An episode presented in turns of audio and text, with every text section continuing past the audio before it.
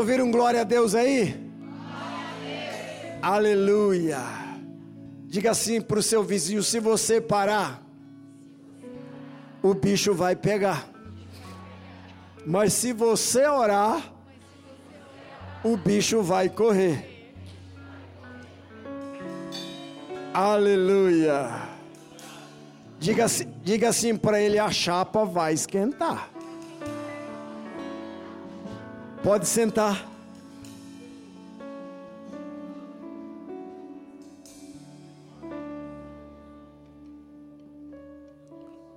Glória a Deus. Aleluia. Que bom ver vocês. Nada pode nos impedir, não é verdade? As circunstâncias ela vem. Mas a força que vem de Deus supera a circunstância, as lutas, as adversidades. Abra sua Bíblia em João capítulo 17, versículo 15.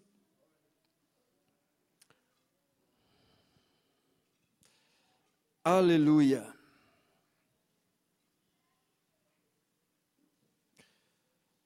Aleluia. Eu vou ter que colocar aqui, já passei de 60 o óculos. Eu tenho que preservar a vista, né? Porque quando estiver com os meus 90, aleluia, minha mãe já está com 98, já aumentou mais um. E eu estou aí na, nas paradas com ela. Amém. João capítulo 17, versículo 15 diz assim: na oração sacerdotal de Jesus. Não peço que os tires do mundo, e sim que os guardes do mal. Eles não são do mundo, como também eu não sou. Santifica-os na verdade, a tua palavra é a verdade. Assim como tu me enviaste ao mundo, também eu os enviei ao mundo. Amados, existe três sistemas que predominam o mundo. Vamos lá comigo. Primeiro sistema é o sistema político. O segundo sistema é o sistema humano e o terceiro sistema é o sistema espiritual. Desses três sistemas, o que mais nós lutamos contra o que mais nós batalhamos e guerreamos não é o sistema político, não é o sistema humano, é o sistema espiritual. E esse sistema, ele escraviza. O número de pessoas depressivo nesses últimos tempos aumentou demais. É um sistema que oprime as pessoas. É um sistema que leva a pessoa até ao suicídio. O número de suicídio também aumentou bastante. E, e nós, igreja em geral, nós somos o é o SOS da vida. Nós somos o primeiro socorro. Há uns anos atrás, na minha na minha juventude, na minha adolescência, quando alguém ficava doente, ficava enfermo, a primeira coisa que o pai e a mãe buscava era uma benzedeira, era alguém que, que usava a fé, né, para rezar, para benzer aquela criança. Claro que depois tem uma consequência, que eu não vou abrir aqui agora, a gente já teve essas experiências em algumas pessoas. Então é um sistema que oprime. E o mundo, ele é cruel, né Zé? O mundo é cruel. Eu não sei se vocês já viram aquela história que o, o inimigo ele é assim. Ele chama você para sentar e quando você vai sentar ele puxa a cadeira. Eu fiz muito isso na escola, quando era menino. Brincadeira, né? E alguns se machucam. Então esse sistema ele funciona dessa forma. E o nosso Senhor Jesus Cristo também não se não ficou isento de ser provado por este mundo. A Bíblia diz que ele estava lá no batismo, ele é batizado por João lá no, no Jordão, e após ser batizado, ele sobe das águas. A Bíblia diz que o céu se abriu. Isso é importante. O céu se abre quando você desce as águas, quando você faz essa decisão por Jesus. Alguém esses dias estava falando sobre batismo e eu, digo, eu disse para ele: Você lembra do seu primeiro batismo? Ele disse: Não. Falei: Você lembra do sua crisma? Ele falou: Também não. Falei: Então você precisa ter uma experiência do novo nascimento. Você precisa nascer de Deus. Foi ontem. Foi ontem. Fizemos uma visita junto com o Fernando. Foi ontem. E, e, após o batismo de Jesus, o céu se abre. A Bíblia diz que o céu se abriu. Aí uma voz disse: Esse é o meu filho amado, em quem eu me alegro, em quem eu me comprazo. Mas a Bíblia diz que logo em seguida o Espírito Santo conduziu Jesus para o deserto para ser provado. Deus o levou, a pessoa do Espírito Santo o levou, conduziu para o deserto para ser provado. e se você ainda não foi provado, aguarde, porque também será provado. Eu já passei por várias provações. E é assim, na, quando eu estudei, e hoje é, as coisas estão mais fáceis, quando eu estudei, eu tinha, que, eu tinha que estudar mesmo, eu tinha que pegar livro, caderno e estudar, porque a, a professora falava: Olha, Isidório, tal dia nós vamos ter prova, você precisa estudar, suas notas muito baixas. Tinha mais vermelho do que azul. E eu tinha que, ó, suar. E aí, quando depois que fazia a prova, tirava sete e meio, oito e meio. Eu, eu não me lembro do meu boletim ter 10. Agora, no reino espiritual, nesse sistema que nós vivemos, nesse reino espiritual, nós somos provados. Agora, para nós tirarmos uma boa nota, nós precisamos também estudar. Isso aqui, ó, Bíblia. Se eu não estudo a Bíblia, como eu vou tirar uma boa nota nas provas, nas lutas, nas circunstâncias que o mundo apresenta? Então eu preciso tirar uma boa nota, eu preciso estudar muito. E fique tranquilo, porque ler Bíblia não fica louco, não, viu? Porque no passado dizia assim: ele ficou louco porque leu muita Bíblia. Não é isso, não. Esse aí leu muita Bíblia, você ficou louco. Não é isso. A Bíblia é alimento, a Bíblia é palavra de Deus. A palavra de Deus ela é viva e eficaz, e ela penetra ao ponto de dividir a alma e o espírito. Os médicos, os psiquiatras não conseguem dividir a alma e o espírito, a Bíblia consegue. Então Jesus foi provado por isso. Agora, para nós é, vencermos as circunstâncias, vencemos este mundo, vencemos essa luta, nós precisamos usar armas espirituais. Abra aí em 2 Coríntios capítulo 10. 2 Coríntios, capítulo 10.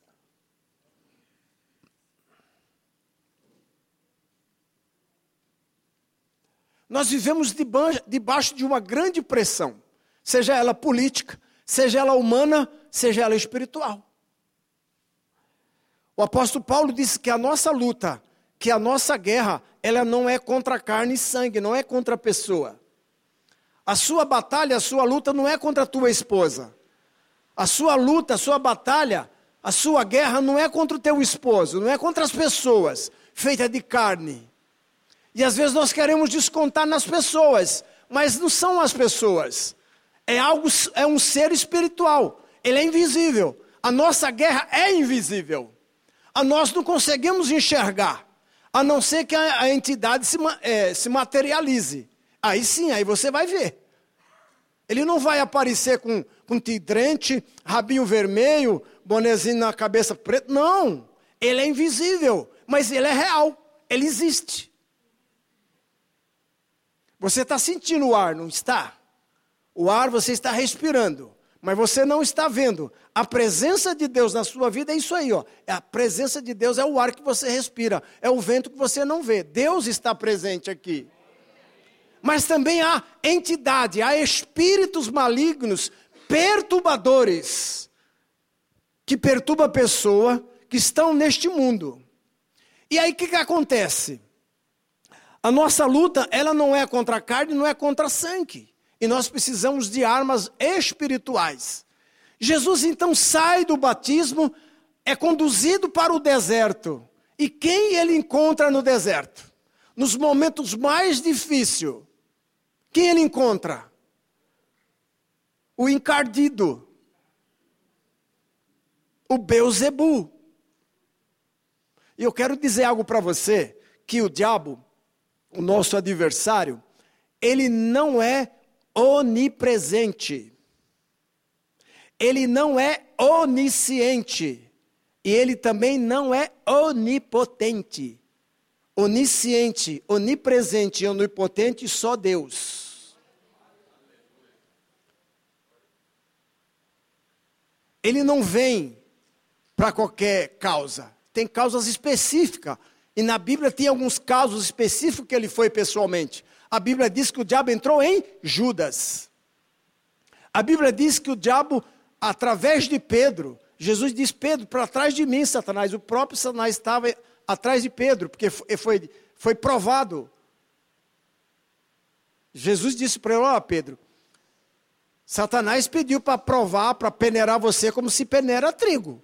Mas eu roguei ao Pai para que você, a sua fé não desfaleça. Então é real, ele existe. Aí aqui, Jesus vai então para o deserto, Satanás chama ele, coloca ele num lugar bem alto e diz assim: Você está vendo esse mundo, você está vendo tudo isso aqui, ó, foi doado a mim. Está vendo aqui? Tudo isso aqui é teu. Ó. Se você só basta você se curvar e se dobrar e me adorar. Olha a condição que ele deu. Mas Jesus conhecia o Velho Testamento. Ele é Deus, ele, ele, ele, ele inspirou homens para escrever. E ele chegava e dizia: Não, está escrito, não, a, ao Senhor adorará, só a Ele servirá, só a Ele dá culto. E a Bíblia, depois que ele saiu por um tempo. Agora veja o que diz, segundo Coríntios, capítulo 10, versículo 4 e 5. 3, 2 Coríntios 10, 3 a 5. Porque as armas da. Vamos, volta lá. Isso. Porque, embora andando na carne, não militamos segundo a carne. Porque as armas da nossa milícia, da nossa luta, da nossa guerra não são carnais, e sim poderosas em Deus para destruir fortaleza, anulando nos os sofismas e toda altivez que se levante contra o conhecimento de Deus, e levando cativo todo o pensamento à obediência de Cristo. Aí está. Quando um país é atacado, quando há, existe um, um, uma guerra, eles não vão para aquela guerra de qualquer maneira, de qualquer forma. Primeiro eles estudam o adversário. Qual, qual país que vai guerrear contra aquele país? Eles se estudam, ele, ele, eles se reúnem, busca estratégias para poder guerrear, para poder lutar. Eles não vão de qualquer forma.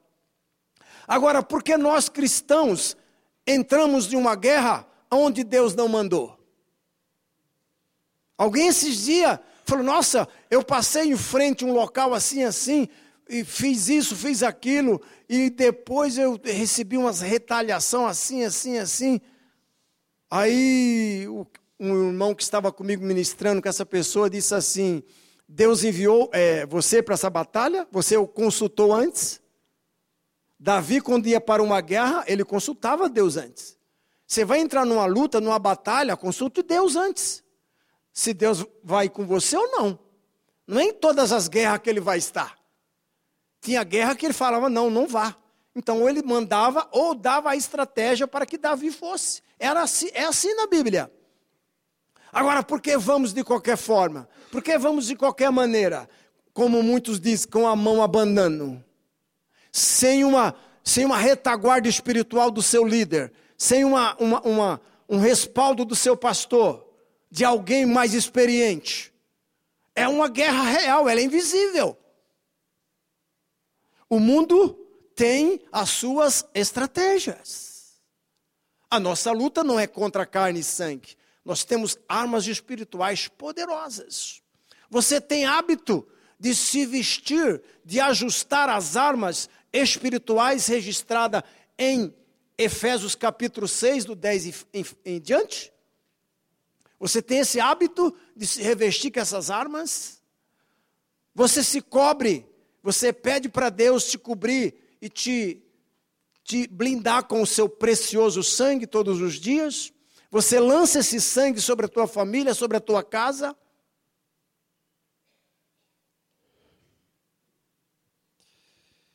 Agora, vamos lá para é, 2 João, não, 1 João capítulo, capítulo 5.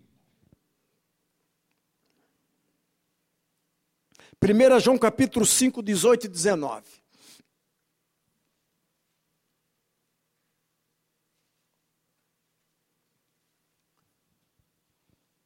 Sabemos que todo aquele que é nascido de Deus não vive em pecado. Antes, aquele que nasceu de Deus o guarda e o maligno não lhe toca. Isso é, é o, seu, o seu espírito, não é seu corpo.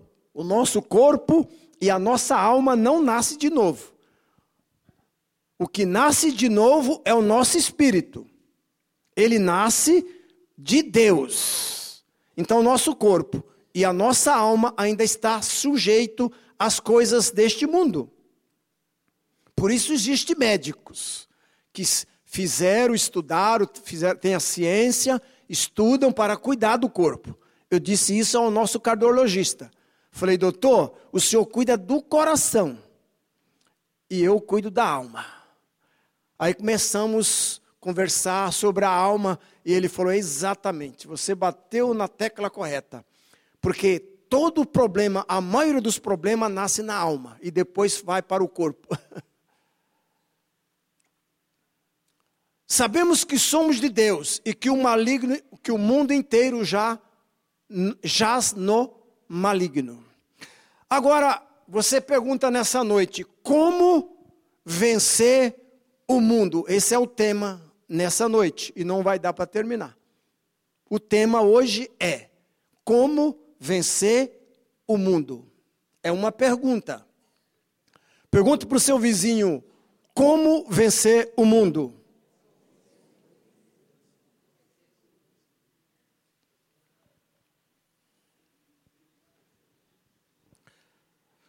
Eu só posso vencer o mundo tendo uma experiência do novo nascimento. Por que o novo nascimento? Quando eu aceito Jesus como único e suficiente Salvador da minha vida, a Bíblia diz que o Espírito Santo, ele vem habitar em mim. Aí eu já não ando mais sozinho. Eu tenho hábito, quando saio, logo que acordo, primeira coisa que eu falo, Espírito Santo, bom dia. Senhor, obrigado por mais uma noite. Abro a janela, Senhor, obrigado pelo dia. Aí vou para o quarto, me tranco, vou ter um tempo com Deus. Aí quando vou sair, dá um beijinho na namorada, na esposa, bye bye, até já. Espírito Santo, vamos juntos para o trabalho, para o ministério nos conduza aonde o Senhor vai nos levar hoje. Pode nos conduzir. É, nos conduz para uma visita, nos conduz para ir para o mercado pregar a palavra. Às vezes não vou comprar nada, mas chega lá, tem alguém que está lá na caixa.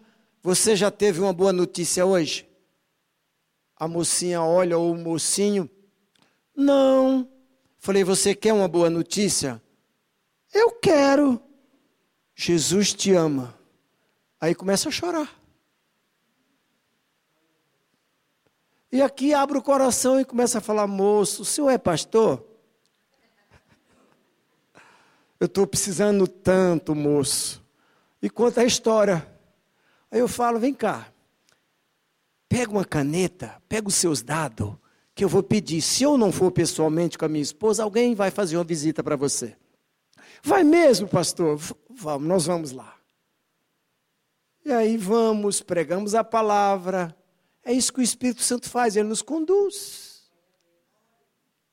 E quando nós temos Jesus em nossas vidas, nós nascemos de novo, nós temos experiências fantásticas com Deus. E aí sabe o que, que acontece? nós ficamos mais forte, não é?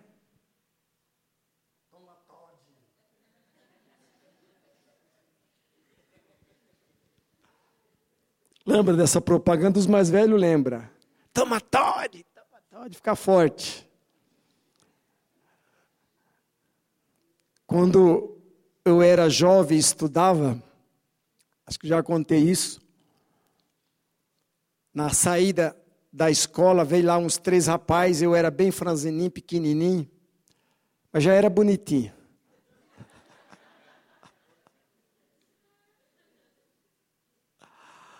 Aí começaram a me chutar, a falar um monte de coisa.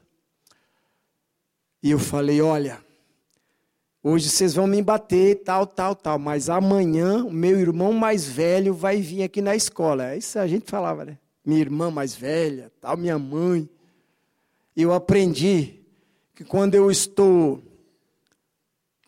apertado, o inimigo está me, me pressionando, eu digo assim para ele: você cuidado, que o meu irmão ressuscitou e ele vai te pegar.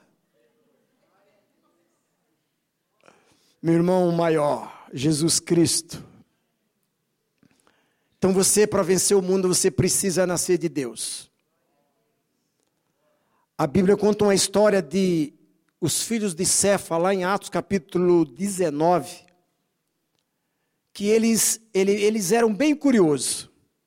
E eles estavam andando lá e viram os discípulos expulsar demônios, curar as pessoas, libertar as pessoas.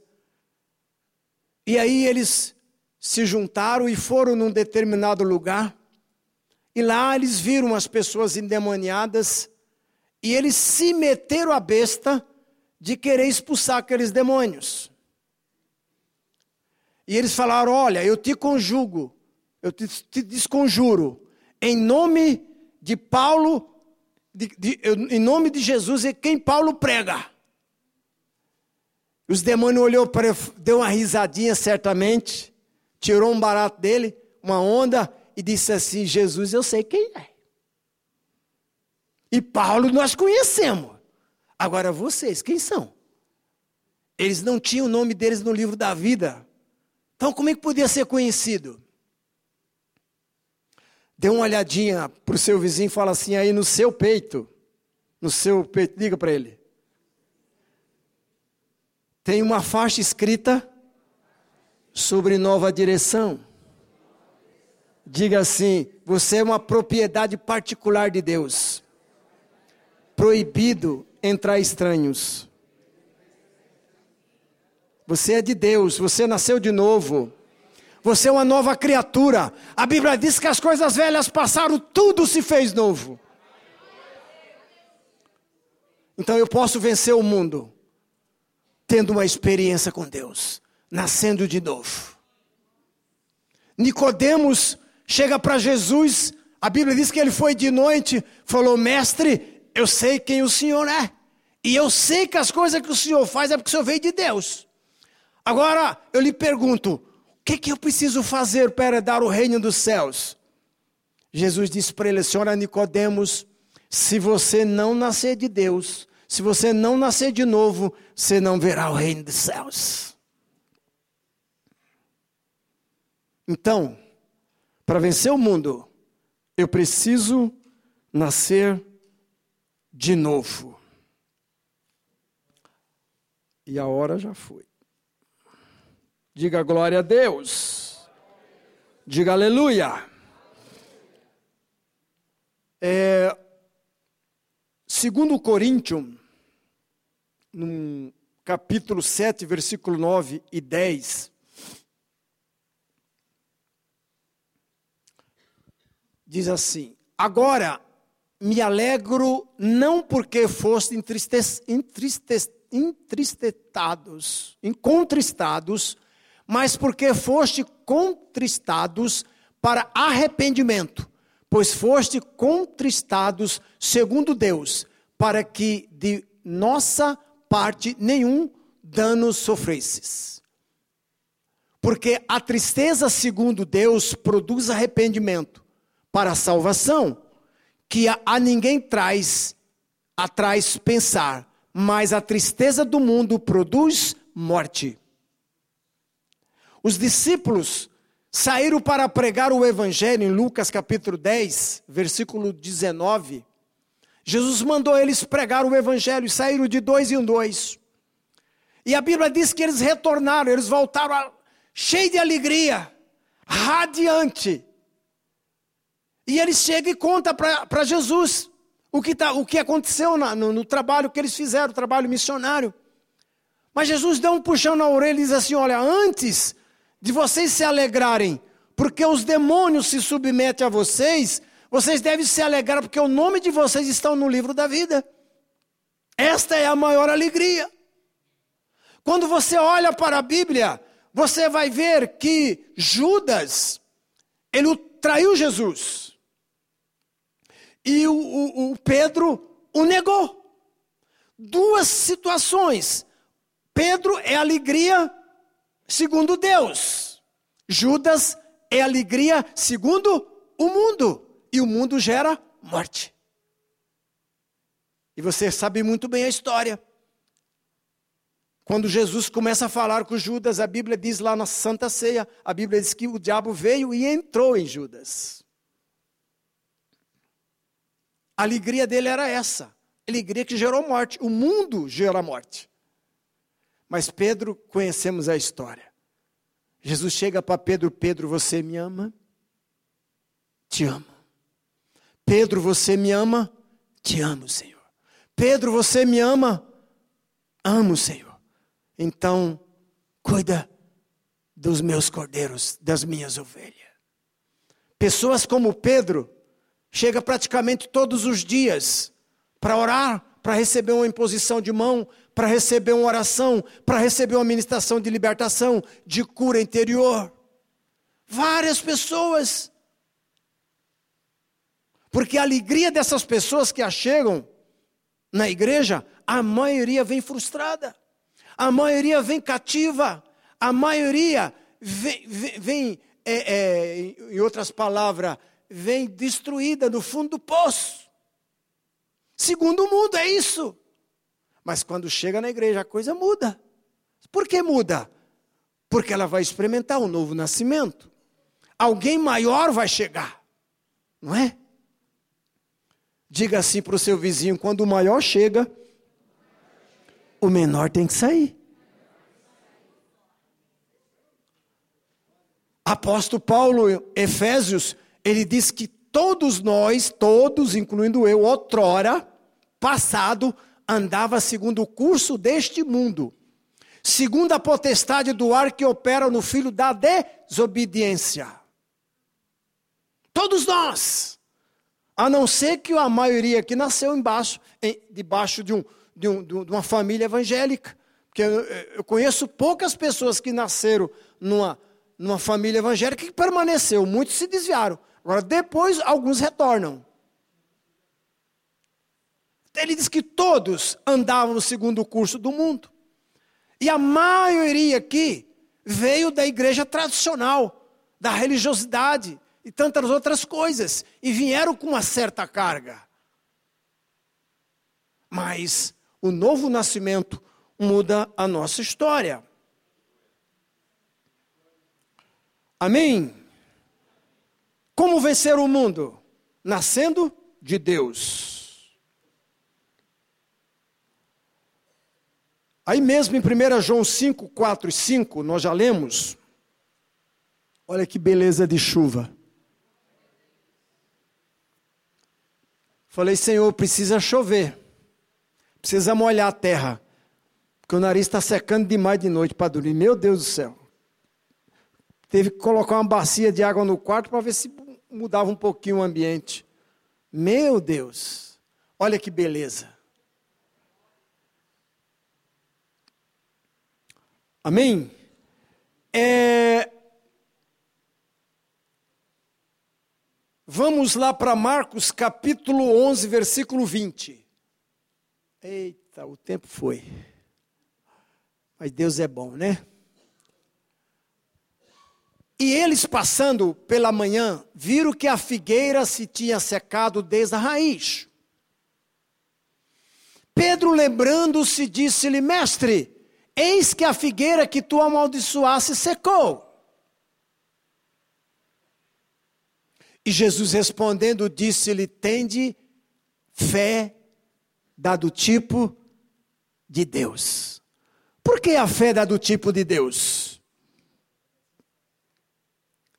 Porque lá no princípio, lá no início, a Bíblia diz que a terra era sem forma e vazia. E a Bíblia diz que o Espírito Santo pairava sobre as águas, porque havia trevas. E aí o que, que Deus fez?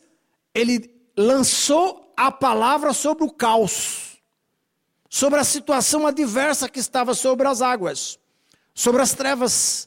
Mas a Bíblia diz que o Espírito pairava sobre as águas, ele liberava a palavra. Eu imagino assim, quando o Espírito Santo, quando Deus falou, o Espírito Santo pairava, lançou a palavra, o Espírito Santo foi lá e começou a criar água. o poder criativo de Deus é, é, é, é, fantástico. Alguém disse há uns anos atrás aí que a Terra é, é redonda. Jó já fala isso há tanto tempo, que a Terra é, é, é redonda.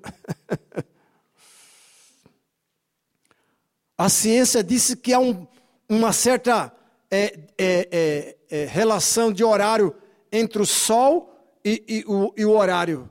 Claro, precisa ler Josué. Josué, a Bíblia diz que quando ele orou, o sol parou. Não é?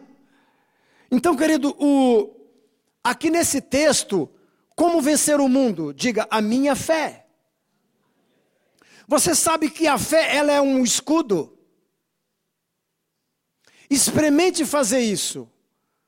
Quando você for fazer o revestimento das armas espirituais, elas são invisíveis, mas são reais. Capacete da salvação, coraça da justiça, cinturão da verdade. Quando eu entro no carro, eu tenho três cintos. Eu tenho o cinto do carro, da calça e o cinturão da verdade.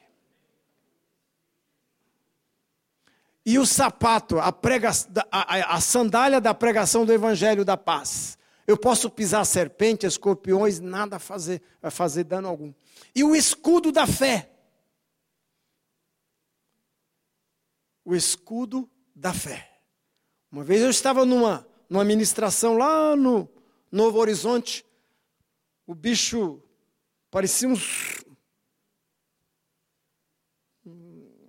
Posso falar? aquele animal aquado, e veio e eu só fiz assim, ó. Teve que parar, por causa do quê? Do escudo da fé. Porque em mim tinha alguém maior que ele. Dentro de mim tinha alguém maior que ele.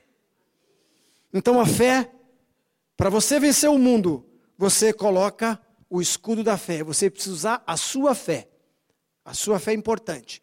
E nessa passagem aqui, é, Jesus está andando com seus discípulos e ele sentiu fome. Eu também sinto fome. Já comi um lanchinho hoje à tarde. Também sinto fome. Jesus teve fome, porque ele era 100% homem, mas também era 100% Deus.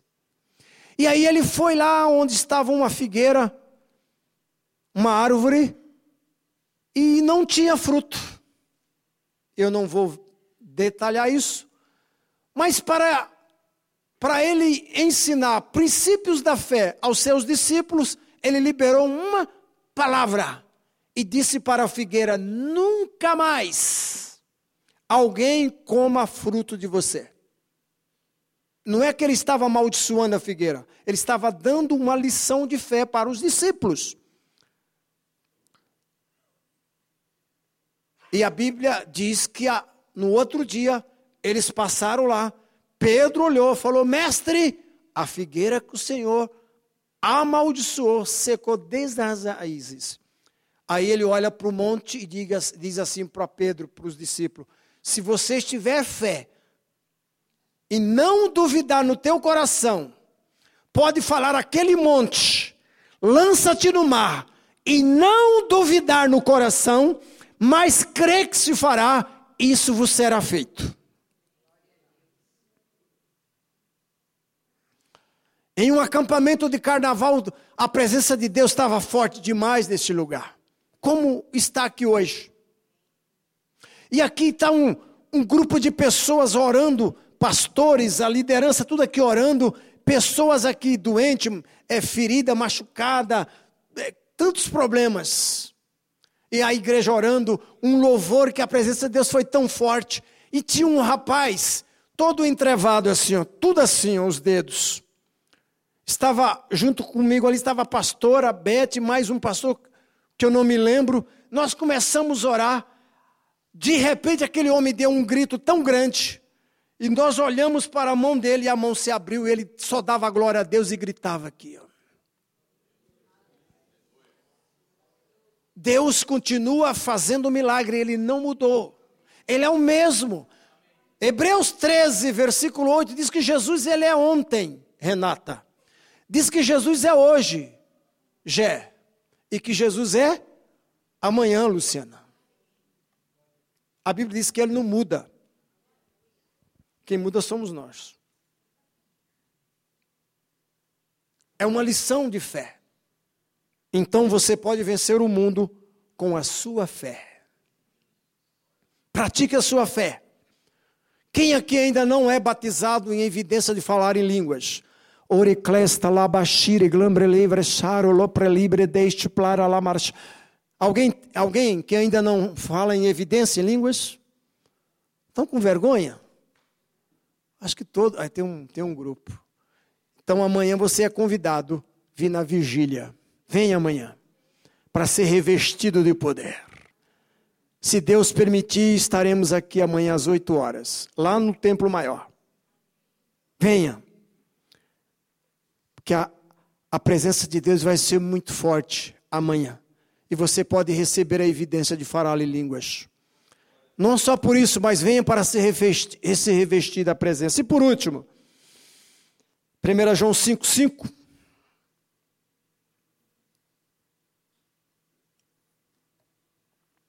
Aleluia. Como vencer o mundo? Vamos ler. Jesus Cristo é o mesmo. Quem é que vence o mundo? Senão aquele que crê que Jesus é o Filho de Deus. Nosso irmão maior. A Bíblia diz que Jesus é o, o autor e consumador da nossa fé. Quando você está lendo a Bíblia, o autor da Bíblia está com você. Sabia disso?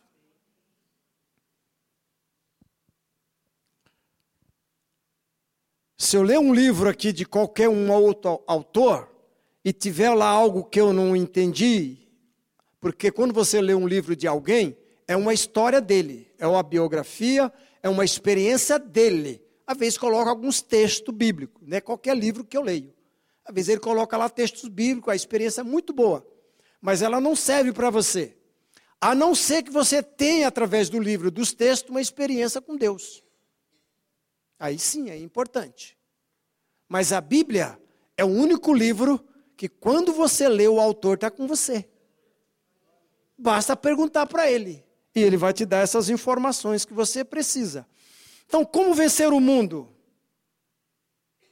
Clamando por Jesus. Clame por Jesus.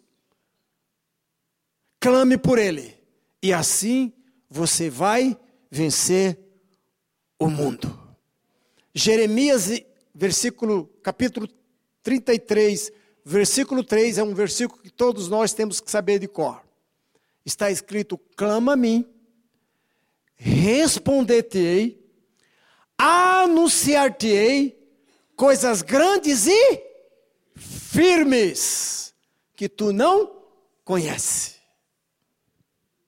Coisas grandes e firmes.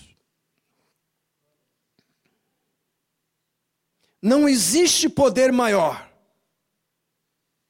do que você poder clamar por esse Jesus. Último versículo, Atos 4, 10 a 12.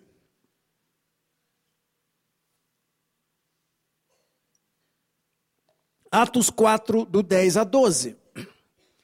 Saibam, ó senhores, ó senhoras, e todo o povo de Itupeva, que por meio do nome de Jesus Cristo, o Nazareno, a quem os senhores crucificaram, ele está dizendo lá, na história daquele homem, de Atos capítulo 13, 3, que estava lá na porta formosa, o coxo, Pedro e João entra, eu não tenho ouro, não tenho prata, o que eu tenho eu te dou em nome de Jesus Cristo, Nazareno, levante e anda. Saibam os senhores e todo o povo de Israel que por meio do nome de Jesus Cristo, o Nazareno, a quem os senhores crucificaram, mas, esse mais é demais mesmo, né? Mas a quem Deus ressuscitou dos mortos, este homem está aí curado diante dos senhores. 11. Este Jesus é a pedra que vocês construtores rejeitaram. Pedro não é a pedra, só tinha o nome de Pedro, de pedra. Rejeitaram. A quem se tornou a pedra angular, quer dizer, a pedra principal de uma construção. Não há salvação em nenhum outro nome, em nenhum outro, pois debaixo do céu não há nem outro nome dado aos homens pela qual devemos ser salvos. Você sabe que você vence o mundo clamando por Jesus?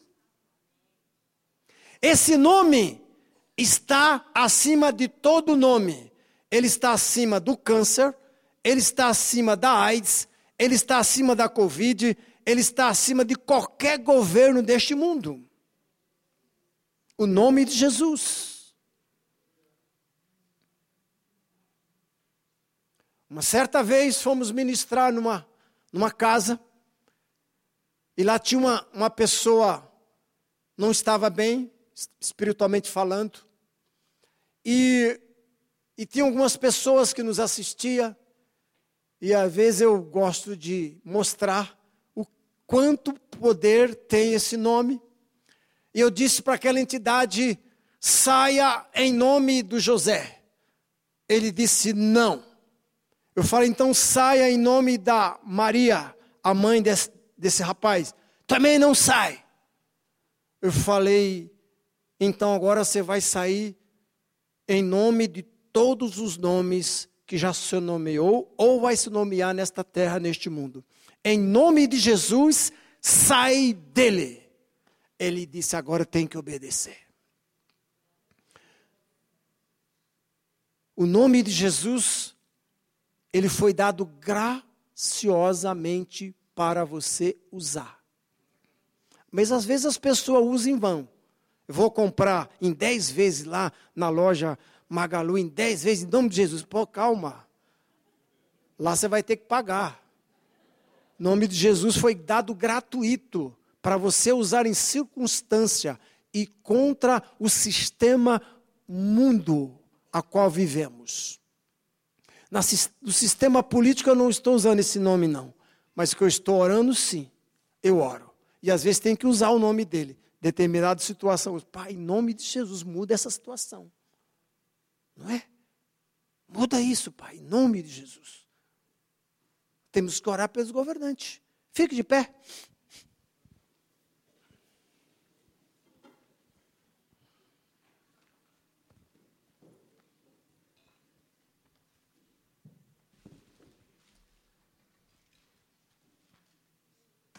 Aleluia.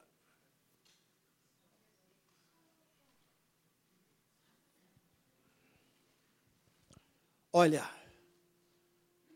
mesmo não sendo desse mundo, presta atenção, mesmo nós não sendo deste mundo, nós estamos apenas de passagem, mesmo não sendo deste mundo, mas nós vivemos nesse mundo.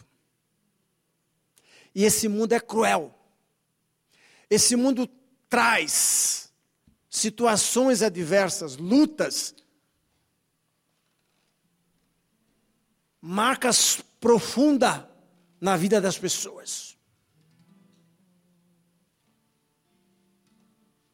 E nessa noite, eu quero juntamente com você orar nessa noite.